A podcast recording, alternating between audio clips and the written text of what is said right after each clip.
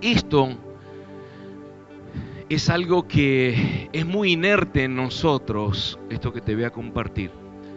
Y que eh, muy inerte me refiero a que forma parte de nosotros desde antaño, desde hace mucho tiempo, y que, que es muy importante eh, entenderlo porque lo hemos aprendido no bajo un diseño de paternidad, sino con el Espíritu Santo, en el trajín, en la experiencia, en el caminar día a día. Y tiene que ver con, con una palabra que, que es avanzar, la palabra avanzar. Y tiene que ver con el avance de los hijos, tiene que ver con el avance de cada uno de nosotros. Y, y esto es, y va a ser mucho, va a ser más esencia que, que una estructura de mensaje, porque hay muchas cuestiones que hemos experimentado en nuestra vida y hemos aprendido a, a, esperar, escuchar la voz de Dios antes de tomar una decisión, antes de, de accionar en algo, antes de permitirnos sacar conclusiones, esperar que Dios nos hable. Y sabe que eh, estamos en un tiempo donde esa espera eh, el sistema nos presiona sutilmente para que esa espera no esté, sino que rápidamente accionemos, decidamos, saquemos conclusiones, etcétera, etcétera. Y, y, empiezo este mensaje con una pregunta, ¿cómo yo puedo medir el avance o el avanzar en la vida de un hijo de Dios? Y una de las cuestiones que después la va a comprender, capaz que algunos ahora, es comprendiendo, entendiendo en cierta medida la voluntad de Dios. Si nosotros investigamos la vida de David, la vamos a encontrar con muchos altibajos, como la de cualquier persona, ¿eh? en la escritura y fuera de la escritura. Vemos a un Elías que estaba en un tiempo tremendo, que la lluvia se acuerda, que llueve, que no llueve, que los cielos cerrados, los cielos abiertos, hambre en la tierra. Elías que desafió a los profetas, a 850 profetas en el Carmelo. Un tiempo glorioso. Y de repente con altibajos, con una depresión, queriéndose morir, pidiéndole a Dios que se lo lleve y tantas cuestiones, muchos con altibajos. Y David también tenía esos altibajos. Pero la vida de David, que es el caso que toco hoy, fue una vida de avance de manera continua, con tropezones, claro que sí, como todos nosotros. Pero fue una vida de avance de manera continua, pero escuche, ¿en qué? En el conocimiento de la voluntad de Dios. Cuando nos metemos en los salmos, cuando nos metemos en los escritos de los libros de Samuel, de Reyes, etcétera, etcétera, podemos encontrar que David constantemente estaba en relación con el Padre, buscando dirección, escuchando su voz, tomando decisiones Y David tenía una particularidad que más allá de que era imperfecto, más allá que metió la pata, más allá que, que se mandó algunas, David esperaba siempre la dirección de Dios. Lo más importante para David, cuando vemos los escritos, es que para David lo más importante era lo que Dios decía. ¿Podría tener altibajos? ¿Podría equivocarse? Claro que sí. Pero siempre lo más importante para David era qué estaba pensando él, qué había decidido él, qué quería él. ¿Sabe que eso se perdió? Hubo un tiempo que la gente,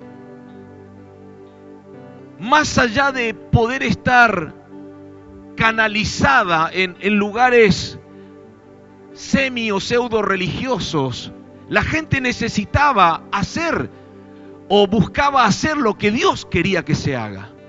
Y eso lo encontramos en la escritura y eso lo encontramos en la relación con Él. ¿Hay alguien acá? Entonces, fíjate Hechos de los Apóstoles, capítulo 13, y en el verso 36 de Reina Valera, Hechos 13, 36, mire esto lo que dice. Porque a la verdad David, habiendo servido a su propia generación, según la voluntad de Dios, durmió.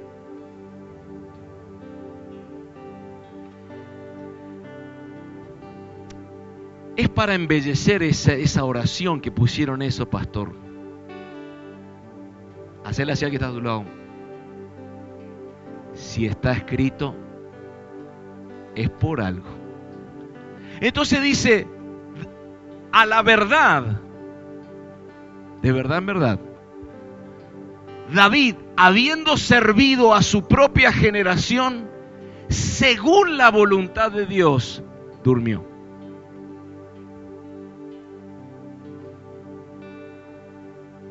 El resumen en la vida de David en lo que hizo, en lo que vivió, en lo que decidió, etcétera, etcétera, estaba conectado a la voluntad de Dios.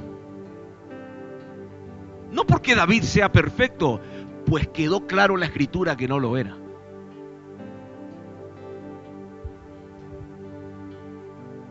Pero si, hay, si había algo que David buscaba,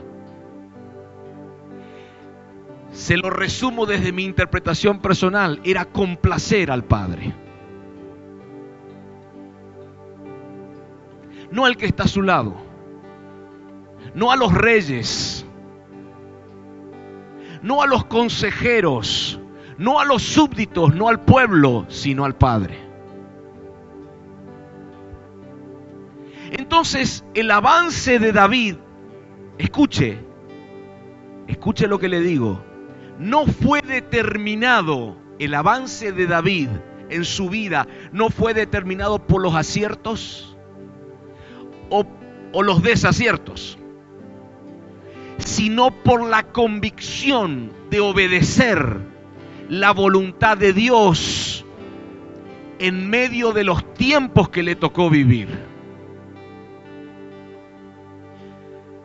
Es una historia tremenda la de David de ser pastorcito, desechado por su padre, que lo hablábamos hace unos días atrás, ¿se acuerda?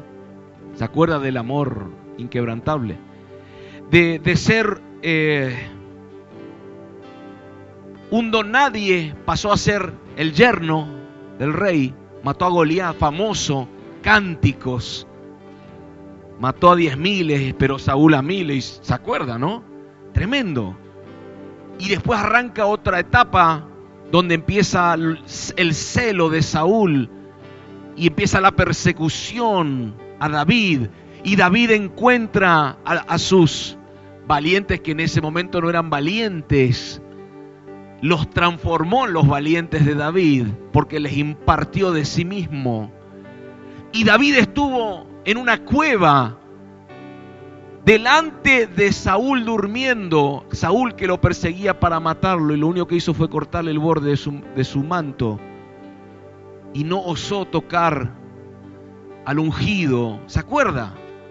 Y pasaron cuestiones hasta después ir a vivir a otro lugar, David, a otra nación, esperando que las cosas se acomoden. Pero en todas las cosas, léalo en la escritura, en todas las cosas David siempre buscaba hacer lo recto delante de los ojos de Dios, hacer la voluntad perfecta de Dios, en complacerle aún en los pensamientos, aunque no era perfecto y se había equivocado muchas veces. En no ir detrás de sus objetivos personales, sino en los de Dios para con su pueblo, en lo de caminar en propósito. Por eso yo puedo decir que David pudo avanzar en su vida y todo lo que hizo sirvió a su generación según lo que Dios había establecido para él, según la voluntad de Dios. Es por eso que las presiones de este tiempo de ahora, porque ahora hay presiones, ahora hay presiones, ¿es o no? Claro que sí. Sacas un billete del bolsillo y ya no sabe ni cuánto vale. ¿Es o no? Hasta en eso tenemos presiones. Porque, bueno, calculo que con esto puedo ir a comprar lo que, pero vamos a ver si me alcanza, porque ya no sé. No sé qué, qué sale, si me quieren vender, ya no sabemos nada. Hay presiones de todo tipo. Presiones de saber qué va a pasar en un futuro. Presiones de todo. En la familia. Presiones en el trabajo. En la facultad. Presiones en las relaciones interpersonales. Pero esas presiones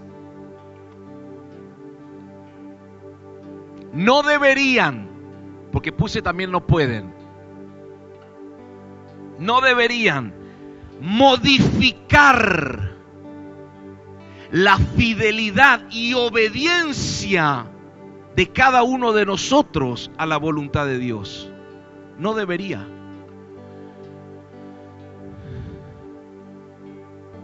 Porque lo que hoy vivimos es un tipo de presión. Después vendrán otros, otras presiones. Porque vendrán otras temporadas, otros tiempos, etcétera, etcétera. Pero esas presiones no deberían, y yo diría y puse ahí, no pueden modificar mi fidelidad y mi obediencia a la voluntad de Dios. Dígame un amén, por lo menos, por lo menos, dígame, por lo menos miéntame. Amén a eso, pastor.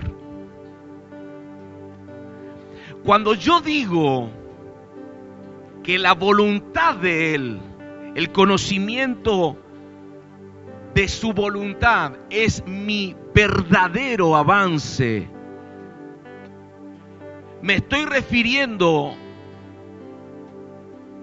a ese ejemplo que dice la escritura, a ese texto que acabamos de leer, David sirvió a su generación. No solamente, me imagino, sirvió a la gente porque hemos sido llamados a servir, sino también desde el otro punto de vista de la palabra servir, fue útil para esa generación. ¿Útil para quién? No solo para la generación, útil para Dios. Ahora, el fruto, el fruto de la obediencia de David, cuando leemos la historia, desató, provocó, liberó todo tipo de bendición del cielo sobre la generación en la cual él estaba.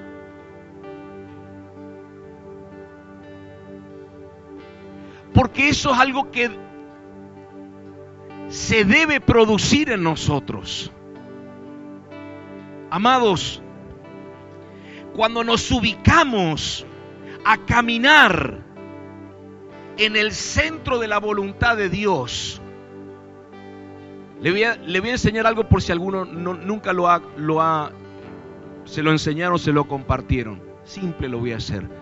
Ese punto, cuando yo camino en el centro de la voluntad de Dios, aunque se me puedan levantar enemigos, aunque se me pueda levantar una tormenta, aunque puedan levantarse gigantes, aunque mi familia se levante en contra, hermano, si estás en el centro de la voluntad de Dios, yo te aseguro que hay tremendas bendiciones que se liberan no solo sobre vos, sino sobre los que te rodean sobre tu familia, sobre tu entorno, sobre tu trabajo. ¿Hay alguien acá? ¿Por qué?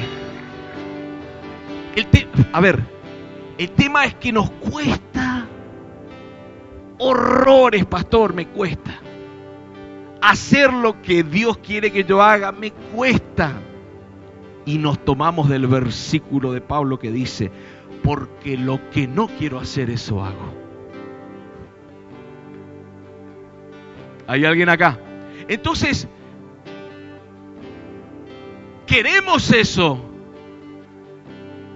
pero muchas veces no estamos dispuestos a esperar, a estar en el centro de la voluntad de Dios, a conocer qué es lo que Dios quiere para mí. Me, ponía a pensar en estos días y dije esto, resuelvo esto en mi corazón. Porque le, voy a, compartir algo. Hemos sido muy criticados con mi esposa. Nos criticaron. Le, le voy a explicar por qué. Porque no tomábamos muchas veces decisiones que lo normal de los pastores toman. No, vos tenés que ir y hacer y bueno, si le pifiá, después se corregirá y, y, eso, eso siempre fue. Y, yo recuerdo una vez que me dijeron, lo que pasa que vos, vos dudás mucho. ¿De quién dudo? Dudo de hacer cualquier cosa a la ligera sin que Dios me haya mandado y que sea lo que el Eterno quiera. O espero pacientemente a que Él me hable y me direccione. Porque le voy a ser sincero, meditaba esto en mi corazón. En este tiempo de presiones, donde todo es rápido, acelerado, donde sí, todo Dios está apurado. Cualquier sarta de decisiones fuera de lugar se toman y vienen 500 miles consecuencias contrarias y decimos, Dios me abandonó.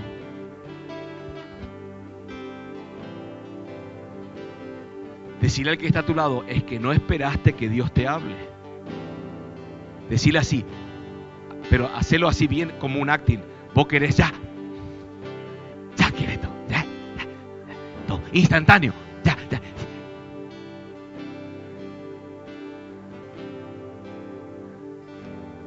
Mire, cuando viene alguien y me dice, papá, yo tengo que decidir esto, decidir esto. Bueno, ahora Dios te va, te va a confirmar eso. Espera que Él te confirme. Y me miran así como diciendo, ¿a qué vamos a esperar? Si vos me podés decir. Decime vos. De última, si te equivocaste, hace cargo vos. ¿Me entendés o no? Pero yo quedo libre de toda culpa. ¿Eh o no? Porque no estás dispuesto a esperar que Dios te hable. No estás dispuesto a esperar los tiempos.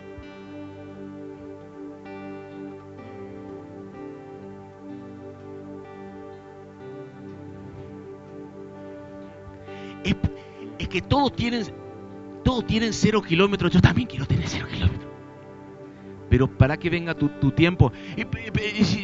no es el tiempo para todos por igual, ¿y por qué? pero fíjate que si yo hago esto y me voy a endeudar con esto y no pasa nada, y después veo cómo pago y arreglo y... favor, no más cargas al pastor. ¿Me entiende? No estamos dispuestos a esperar que Dios nos hable. No tenemos la paciencia correcta. Porque, amados, mire esto. Sin paternidad. No teníamos paternidad. Pero hay algo que sí aprendimos en nuestra relación con el Espíritu Santo. Era aprender a esperar.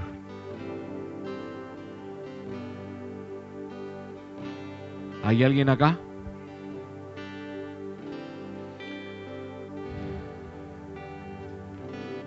Mire esto. Cuando nos encontramos con un supuesto avance, que ese avance solo sirve para mi propia voluntad o mi satisfacción personal. Ese avance no significa que sea un avance en el reino. ¿Hay alguien acá? ¿Por qué hay tantas personas frustradas a causa de un aparente estancamiento? Porque hay veces que vos no estás estancado, solo estás esperando el momento. Estás esperando la directiva.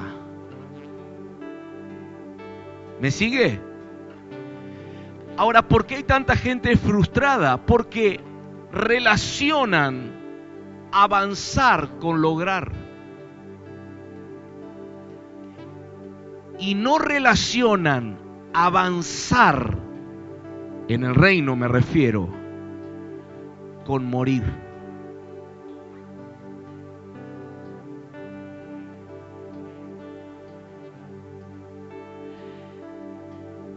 Es en el deseo de entregar mi voluntad. Morir a mi voluntad para que la voluntad de mi Padre se cumpla y esto inevitablemente genera vida. ¿Hay alguien acá? Si el verdadero avance lo encuentro en su voluntad, entonces inevitablemente mi voluntad tiene que pasar por la cruz. Debe morir.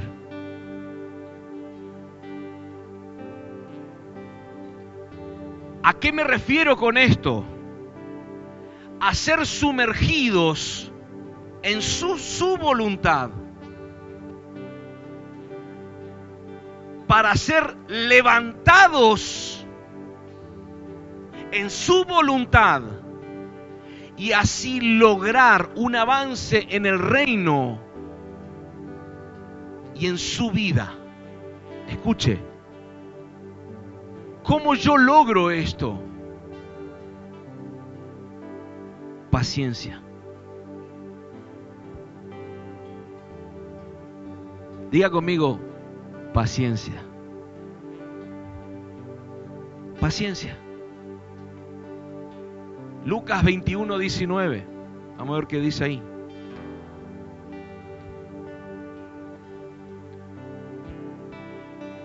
Con vuestra paciencia ganaréis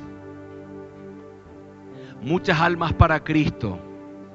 Eso dice tu alma.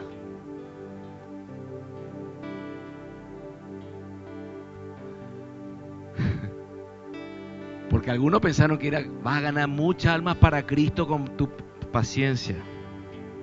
Eso no dice ahí, perdón. Con vuestra paciencia ganaréis ganarás tu alma. Esa clase de paciencia habla, escuche, de la firmeza de pensamiento en este tiempo presente, donde la ansiedad, diga conmigo ansiedad, donde la ansiedad busca gobernar las emociones.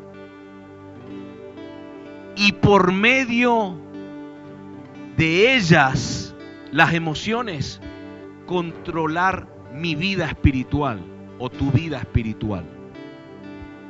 Entonces, esta clase de paciencia no es pasiva, sino por lo contrario es ferviente. Es la paciencia que tiene propósito.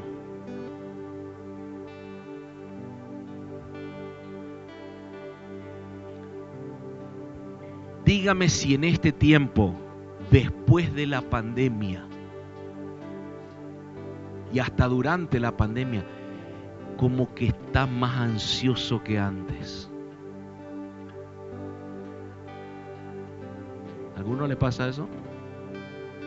Son todos santos, por Dios. Gracias. Me mandaste santos, que era mi oración. La pandemia y durante y después generó como una ansiedad en las emociones del alma. Es como que hay que hacerlo ahora por, las dudas. Ahora viene la viruela, el, virus del mono y... Algunos ya están pensando, ¿cómo no hice el quincho con pileta? Me endeudaba, pero si viene otra pandemia, el virus del mono, me quedo ahí. ¿Cómo ahora que suben los precios, ¿cómo no compré asado y guardé en un freezer para toda la pandemia del virus del mono y ya están todos pensando, porque ya experimentaron uno y ahora viene más pandemia, pastor, y la ansiedad y no sé, y algún lado tengo que poner a plata y cómo hago y, y afecta las emociones. Pero no existe pacientemente esperé en el Señor y Él me respondió desde eso. No, no existe eso. Y esta ansiedad provocada por las presiones produce en nosotros tremendas metidas de pata. Decisiones que cuando de verdad se lo comparto, mi esposa me dice, ¿querés escuchar algo que te va a impactar? Uy, ¿quién metió la pata ¿Y no?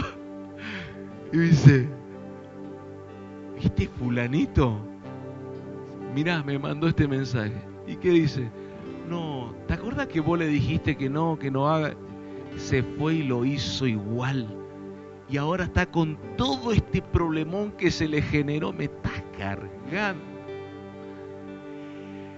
Y le preguntaba a fulanito, ¿y por qué hiciste? Lo que pasa es que me sentí presionado porque tenía que hacer, y, pero si yo te dije, mirá lo que está. Sí, pero me, agarró una ansiedad, y no santa, sí, me agarró una ansiedad y, y no sé lo que hice. Me acuerdo de una persona, hace tiempo atrás, que tenía la cultura de sacar préstamos por todos lados. Iba hasta a las casas de préstamo, iba a los bancos, iba a los prestamistas, iba para todos lados, ¿cierto? Si le podía el vecino, tengo 10 mil, dámelo de mí, yo te devuelvo en nombre de Jesús. Me costó un Perú un trabajo importante, corregir eso. Se estabilizó su finanza. Pero un día de presión, un día de presión, yo justo estaba de viaje pero el Señor estaba. ¿Entendés? O sea, Él no se fue de viaje, Él estaba. Yo estaba de viaje, yo ser humano, pero el Eterno estaba ahí. Me explico, no se fue de viaje, no que se durmió, no se duerme. Y como vos no estuviste, pastor, y justo estaba presionado, me endeudé hasta la manija. 7 mil millones de problemas después. Tuvo que vender propiedad, tuvo que vender medio movilidad, todo porque no, no tenía ingreso para saldar. Decirle al que está a tu lado, la paciencia es un fruto del Espíritu.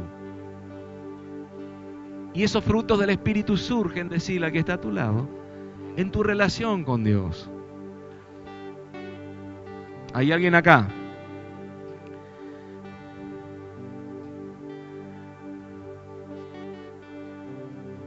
La paciencia que me está hablando el Señor. Que usted y yo la necesitamos.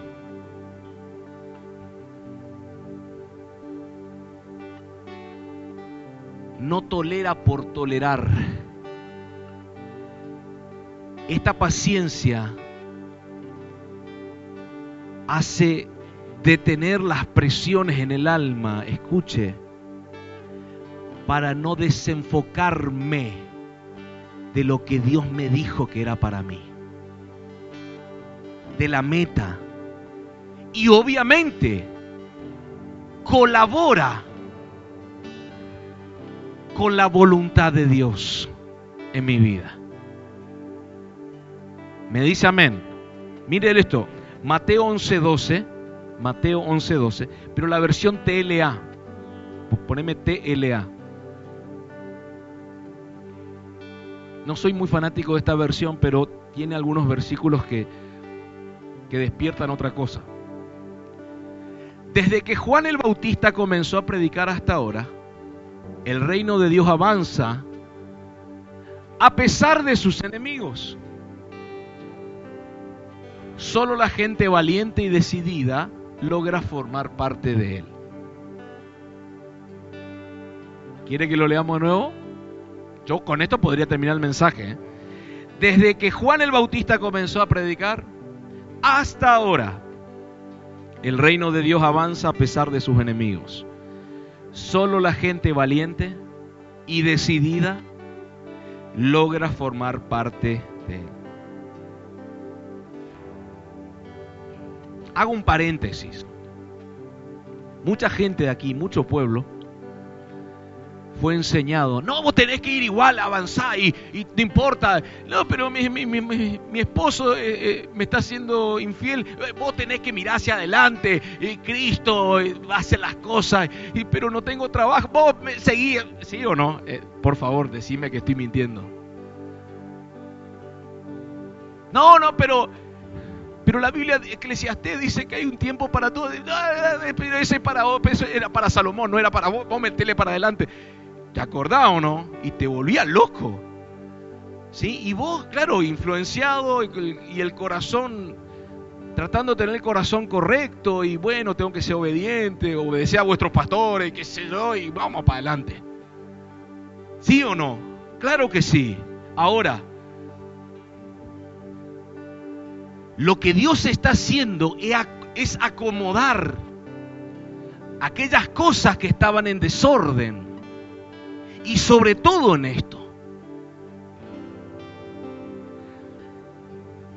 Doy fe lo que te estoy diciendo.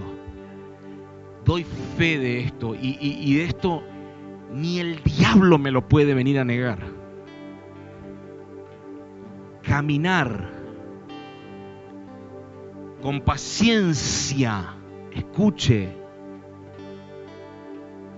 esta carrera de la fe, ¿no es cierto? Porque aunque es carrera, es con paciencia.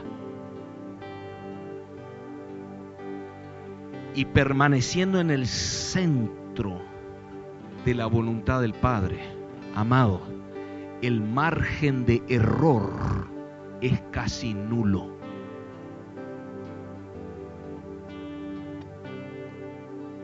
Por eso fuimos criticados con mi esposa. No, porque vos tendrías que estar haciendo esto. Vos me lo decís porque vos lo hiciste y te equivocaste y vos querés que yo me equivoque. No, no, pero por ahí te funciona. Yo no vine a probar a este mundo. A ver si me funciona un diseño, una idea, una decisión yo vine a hacer lo que mi padre me dijo que haga y eso funciona ciento por ciento perfecto. Alguien diga gloria a Dios a eso, por favor.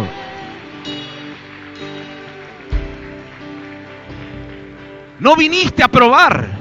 Decirle al que está a tu lado, no viniste a probar. No viniste a tantear. No viniste a ver si da o no resultado. Y déjeme decirle algo.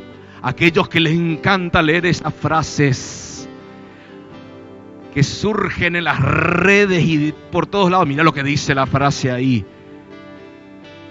Mejor es intentarlo y equivocarse que no hacer nada y que las nubes pasen. Yo diría, lo mejor de lo mejor que podés hacer es hacer lo que Dios dijo que hagas y no te vas a equivocar. Pero Dios todavía no me lo dice. Espera que te lo diga. Pero ya pasaron dos semanas, no esperaste nada entonces. Paciencia. Ya te lo va a decir. Una vez escuché a alguien que me, decía, por años esperé esta respuesta. Me pone feliz, pero ¿por qué tanto tiempo me hizo esperar? Porque no era el tiempo. Capaz que porque no había un profeta, un hombre de Dios. No, no, no, no, no, no, no. No era tiempo nada más. No saques conclusiones naturales. No era el momento nada más.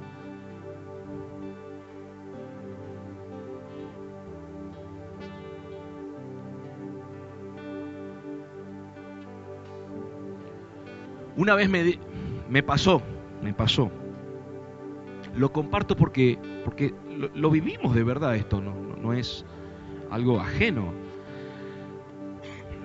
Dios me mostraba algo de alguien, un diseño. Diseño de empresa, si no me equivoco, sí. Pero yo no se lo decía a esa persona. Y por ahí tenía presiones del alma, no del espíritu, del alma.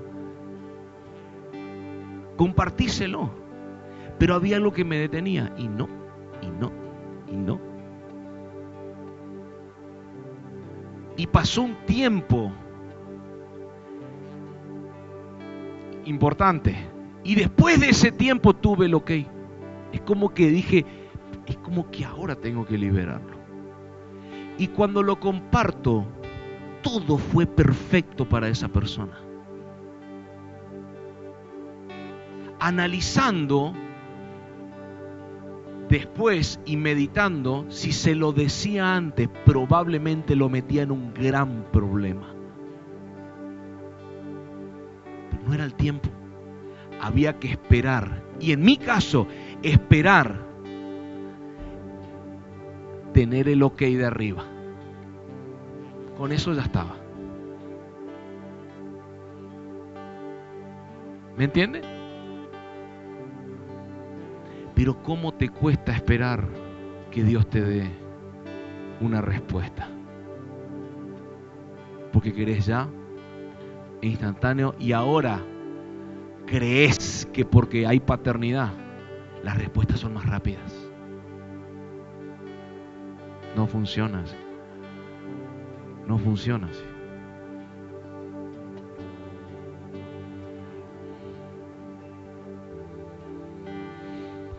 Hay tiempos, hay formas, hay temporadas, hay maneras. Pero lo más importante porque vos le vas a ver que el otro crece. Vos también querés crecer. Claro, olvídate, pastor. Yo quiero crecer también, olvídate. Yo te aseguro que si esperas pacientemente que el Padre te lo confirme, decirle al que está a tu lado, no vas a perder plata, no vas a perder tiempo, no vas a perder fuerza, sino que todo te va a salir redondito. ¿Me entiende? ¿Por qué? Porque esperaste el tiempo, esperaste el ok, esperaste la voz, que Él te hable.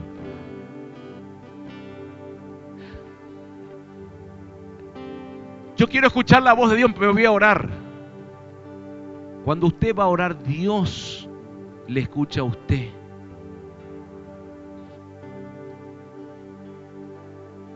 No usted a Dios. Padre, hombre que soy, bendecirle a mi Padre espiritual, bendecirle con toda bendición. Y no me habló Dios. ¿Y te iba a hablar si te la pasaste? Eso es cuando vos, Él te escucha. Pero después tenés que aprender a escucharlo vos.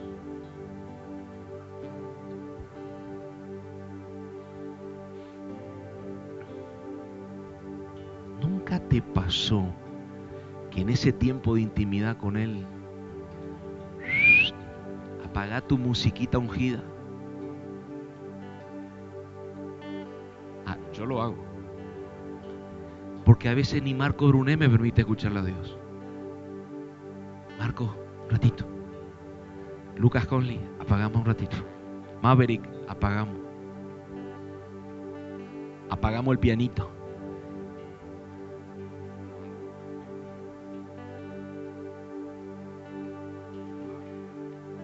Y hay veces que ni te habla.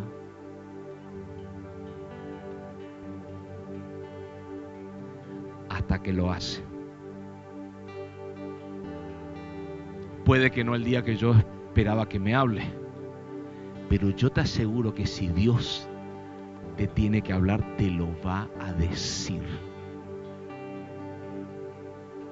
No va a dar muchas vueltas.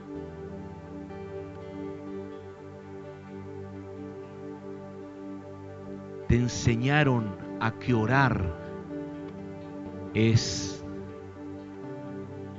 todo el ¿no es cierto? Y está bien, el hablar en lenguas yo no estoy en contra, es bíblico.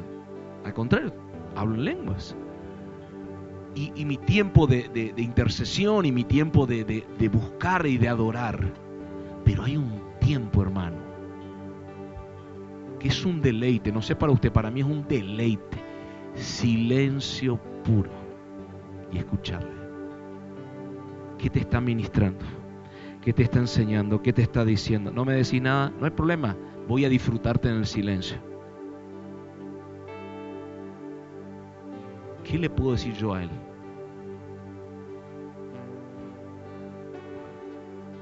Pero tenés que tener paciencia. Decirle al que está a tu lado, tenés que tener paciencia.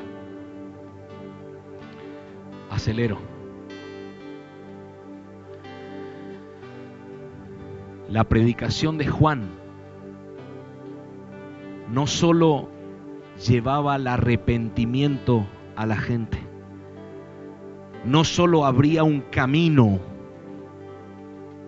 habría un camino por el que iba a transitar el Hijo de Dios, sino también colaboraba con el avance de la voluntad de Dios sobre la gente para que puedan ser ellos gobernados por Dios. Ahora escuche, tenemos que comprender que lo único que avanza, que avanza, es la voluntad de Dios. Y nosotros avanzamos cuando crecemos en el conocimiento de la voluntad de Dios. Nadie, por más logros que tenga, puede considerar que avanza si no avanza juntamente con la voluntad de Dios. Porque dicho avance va a ser engañoso. Ahora escuche esto. No, este impresionante cómo le fue cómo avanza.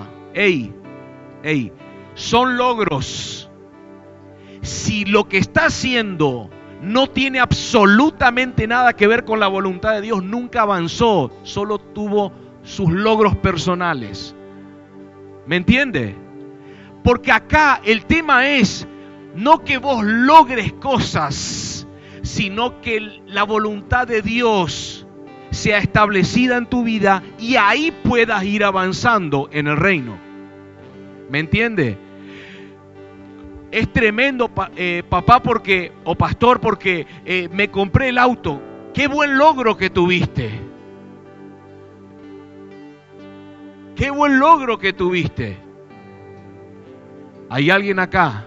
Y, y, y y me, me, me, me terminé de pagar mis vacaciones, me voy de vacaciones. Buenísimo, qué bendición, porque eso es una bendición.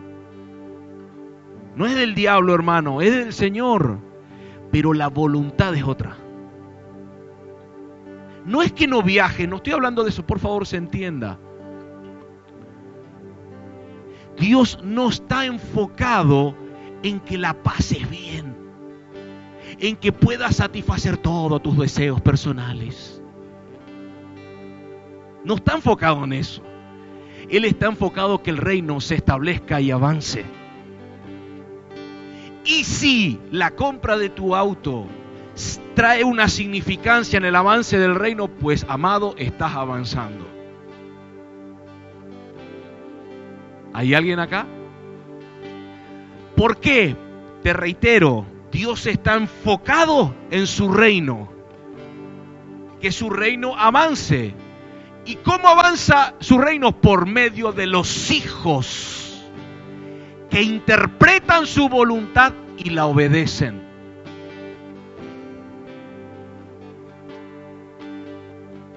No sé si alguien me está siguiendo. Decirle al que está a tu lado, lo importante no es tu voluntad, es la voluntad del Padre. ¿Hay alguien acá? Entonces, escuche, el reino de Dios avanza a pesar de.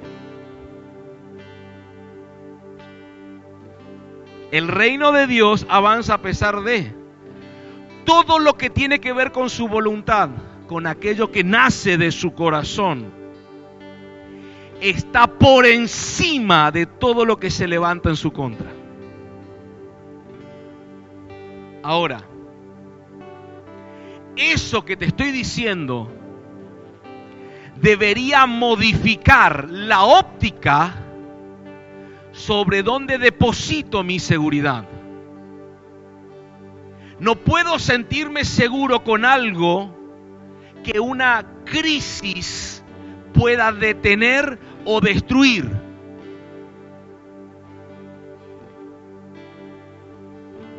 Hay gente que en estos días, me imagino, le habrá agarrado pánico. Cuando vio que el dólar se fue para el cielo, en realidad nuestro peso se desvalorizó. Se volvieron locos desesperados. ¿Qué hago? ¿A dónde voy?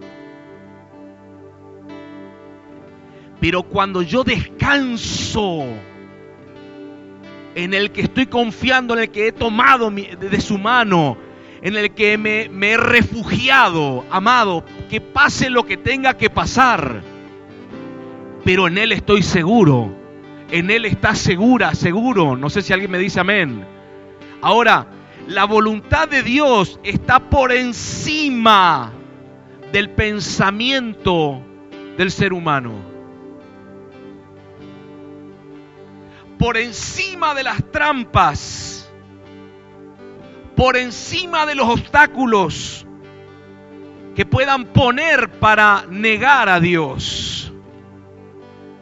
No importa si levantan, surgen nuevas leyes, para querer detener al pueblo de Dios, a los hijos, lo van a hacer, quédese tranquilo, pero la voluntad de Dios está por arriba de eso, por encima de eso.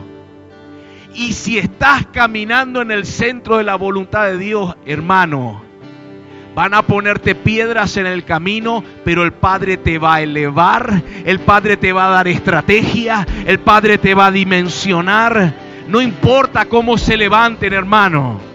No importa si el enemigo se levanta como un río en tu contra.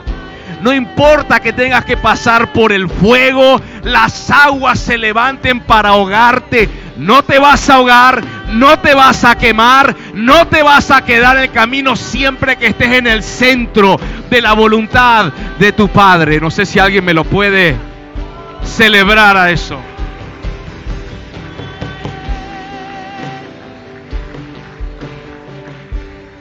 Rápido. Hechos 18.9. Hechos 18.9. ¿No tenés la versión del mensaje, Lauti, no? No, importa. Hechos 18.9 dice, a ver qué dice. Entonces el Señor dijo a Pablo en visión de noche, no temas, sino habla y no calles. El que sigue. Porque yo estoy contigo y ninguno pondrá sobre ti la mano para hacerte mal. Porque yo tengo mucho pueblo en esta ciudad. Si miramos la profundidad de esta palabra, podemos notar que la voluntad de Dios avanza a pesar de. Cuando alguien una persona está avanzando dentro de su voluntad, escuche, ¿se pueden levantar los enemigos? Claro que sí, pero todo queda sujeto a la orden de Dios. ¿Me está siguiendo? Ahora, según Juan, gente valiente y decidida. Eso decía Juan recién. El reino avanza, ¿se acuerda? La gente valiente y decidida es la que logra formar parte.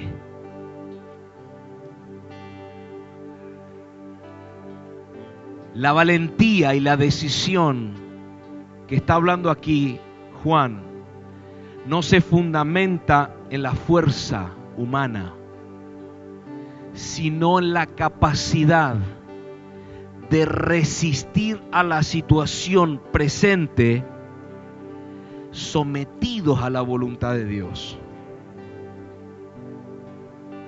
¿Hay alguien acá? Entonces, las presiones van a estar. Te van a decir que te calles. Te van a decir que no prediques en ese nombre te van a perseguir. Pero las personas decididas y valientes, ¿por qué valiente? Porque me enfrento a lo que sea, no, valientes porque tengo la certeza de quién va conmigo. Entonces, aunque me quieran callar, yo no puedo dejar de hablarle a la gente lo que he visto y oído. No voy a callar. No voy a detenerme. Si Dios me dijo, anda, hermano, los ángeles van a estar al lado mío, al lado tuyo. Los recursos se van a tener que liberar, no queda otra.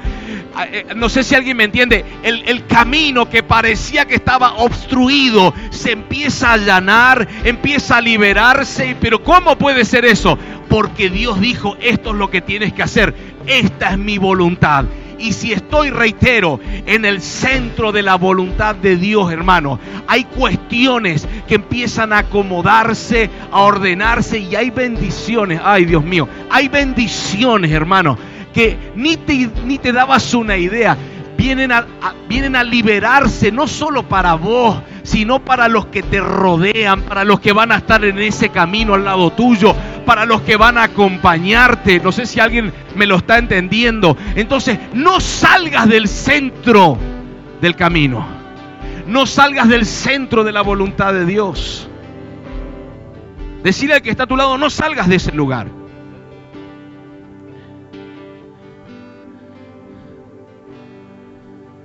Escuche, no se necesitan valientes que estén dispuestos a inmolarse.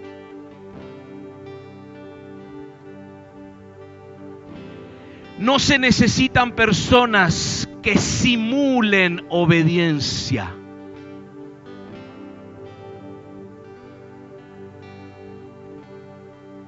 Que simulen obediencia, pero que están buscando un avance personal. Se necesitan valientes en el espíritu que estén decididos a permanecer fieles en medio del engaño, porque ahí sí vas a ver la bendición de Dios. Fíjate Mateo 6.5. Ya termino, ¿eh? de verdad ya termino. Mateo 6.5.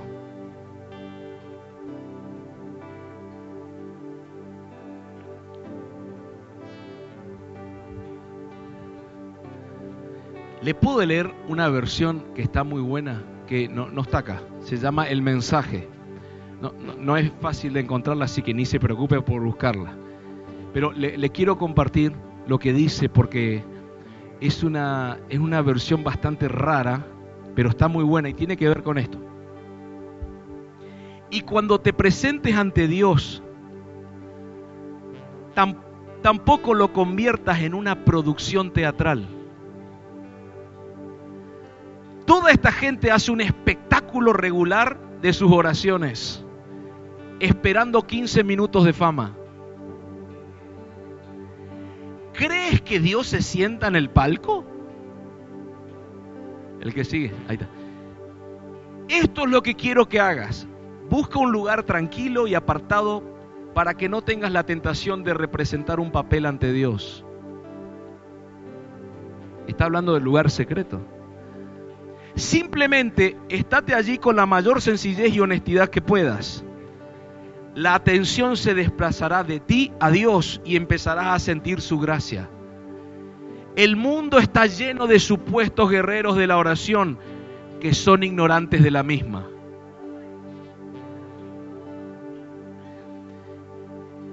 Eh, ¿Se dan cuenta porque nunca vas a encontrar esta versión?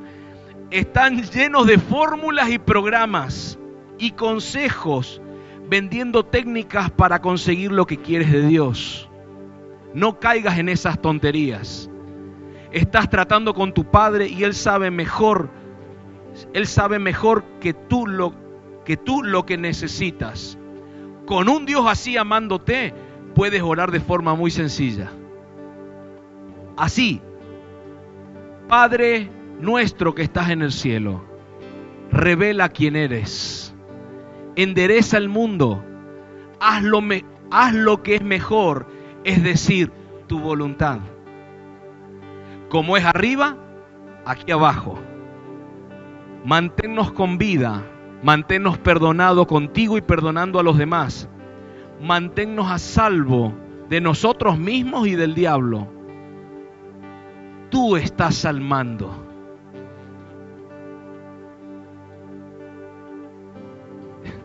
tremenda esa versión. ¿Por qué le quería leer esta, esta versión? Porque todo se enfoca en Él y no en nosotros. Todo se enfoca en lo que Él quiere y no lo que nosotros queremos. Para cerrar, el verdadero avance es cuando estamos haciendo lo que Él quiere que hagamos. Ese es el verdadero avance. Hay alguien acá. ¿Sabe que meditaba en estos días? De verdad que termino. Igual son dos y diez, hermano. Hasta las dos tenemos. Pero ya nos vamos. Eh, meditaba esto. Hijos, hijas, que encontraron paternidad acá en la casa. Y el Señor me mostraba algunos pensamientos y, estos son los pensamientos. ¿Y ahora qué? ¿Y ahora qué? ¿Ahora qué me tengo que a tomar un café con, con mi padre espiritual? ¿Ahora qué? Eh, tengo que ver la manera que me salude porque si no, no me imparte. En serio, qué chiquito el pensamiento.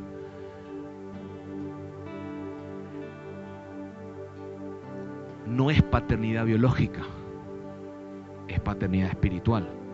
La paternidad espiritual, escuche esto, es una puerta de acceso.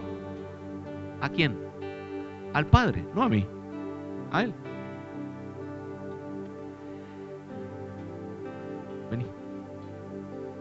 Vení, Jere, párate acá. Ahí, Él es el Padre. El Padre celestial, hermano.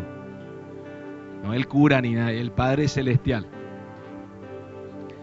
Padre espiritual, Hijo amado. Después llora en tu casa.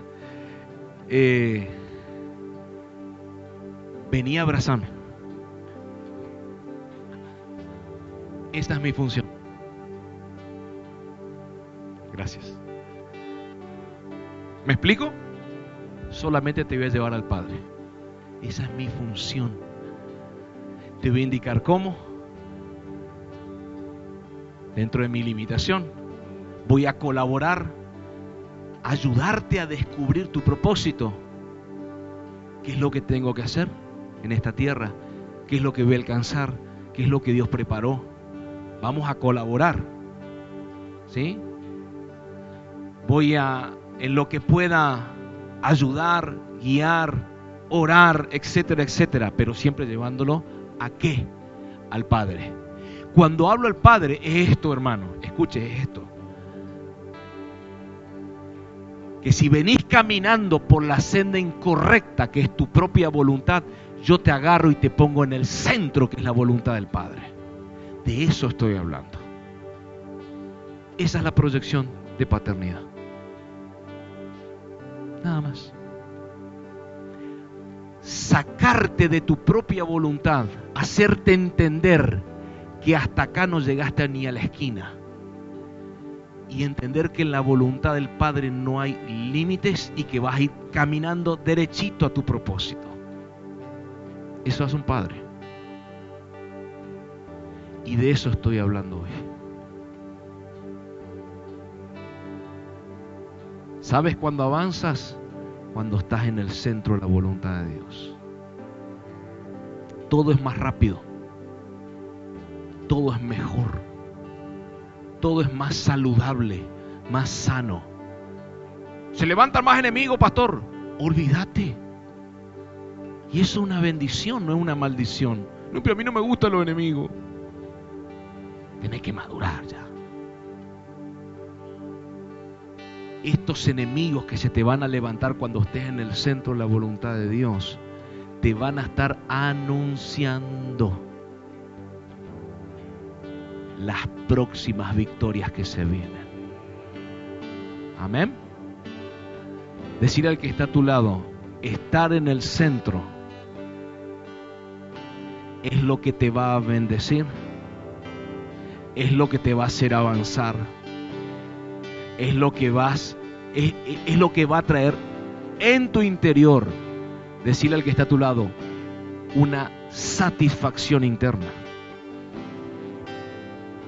Estar en el centro de la voluntad de Dios. Amén. Póngase de pie, por favor.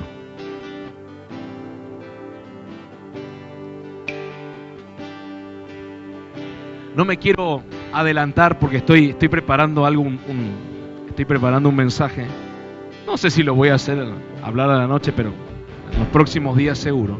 Pero escuche esto que está muy bueno.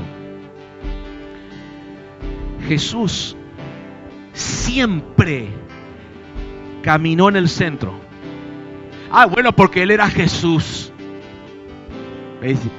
¿Viste esos hermanitos inmaduros que ay, sí, porque él es Jesús el Hijo de Dios y no se equivoca? Decirle que está a tu lado, Jesús hacía algo que a vos te falta. Oraba. y le consultaba al Padre qué era lo que tenía que hacer. ¿Eh, ¿Es verdad o no? Pero escuche esto, mire esto, por favor, mire esto. Me- me vuelvo loco mirando las cosas por ahí un poquito desde arriba. En un momento, cuando querían matarlo, crujían los dientes, no pasaba nada. ¿Sabe por qué? Porque Jesús decía esto, todavía no ha llegado mi hora. Todavía no ha llegado mi hora. Dios mío. Si Jesús decía eso, es porque Él sabía que sabía que sabía. Que sabía que sabía que sabía. En el tiempo y lugar donde Él estaba caminando. ¿Y cómo se llama eso? Estar en el centro de la voluntad del Padre. ¿Hay alguien acá? Él sabía que iba a llegar un momento porque él había nacido para un propósito y lo había descubierto, claro que sí. Ya estaba profetizado. Pero todo momento en el centro de la voluntad de Dios, esperando que Dios hable. Escuche, él hacía vigilias buscándole al Padre, orando, esperando que el Padre le hable.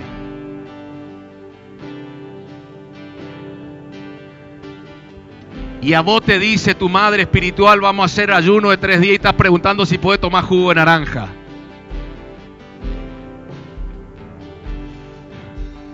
¿Hay alguien acá? Este es tiempo, hermano, de empezar con paciencia a acomodar mis tiempos a los tiempos de Dios y no los tiempos de Dios a mis tiempos. Porque lo que prevalece es Él, no nosotros su reino, su voluntad, no nosotros. Nosotros somos instrumentos y fuimos traídos aquí a este planeta para cumplir una asignación, un propósito. Si no lo descubriste, hermano, con paciencia empezá a orar y a preguntarle a Dios cuál es tu propósito. Hasta descubrirlo. Pero la proyección es porque tienes la palabra profética más segura que es la escritura, la palabra, la Torá, la, la Biblia. ¿Para qué? Para poder guiarte de manera correcta, para tomar decisiones de manera correcta. Lea la escritura. ¿Qué es lo que Dios tiene para mí? Lea la escritura. Ahí vas a encontrar un tesoro que te va a abrir el panorama y va a decir, claro, había un propósito. Primeramente, que el Hijo de Dios se ha formado en mi interior. Claro que sí, pero también hay un propósito aquí en la tierra. Hay una asignación que la debo descubrir. ¿Y qué órdenes me dejó Jesús? Id y predicad, id y haced discípulos, id y sed luz, sed sal. ¿Hay alguien acá quiero que le digas al, que está a tu lado, a partir de ahora, es tiempo de dejar de parecer para empezar a ser. Escuche, no hacer, sino ser. Si vos decís que sos iglesia, si vos decís que sos hijo, decirle al que está a tu lado, deja de parecerte a un hijo tenés que empezar a ser un hijo. Camina como hijo, decide como hijo, avanza como hijo, obedece como hijo. ¿Hay alguien acá? Basta de parecer, empecemos a ser. Empecemos a ser a ser hijos reales, verdaderos. Aleluya, cierre sus ojos.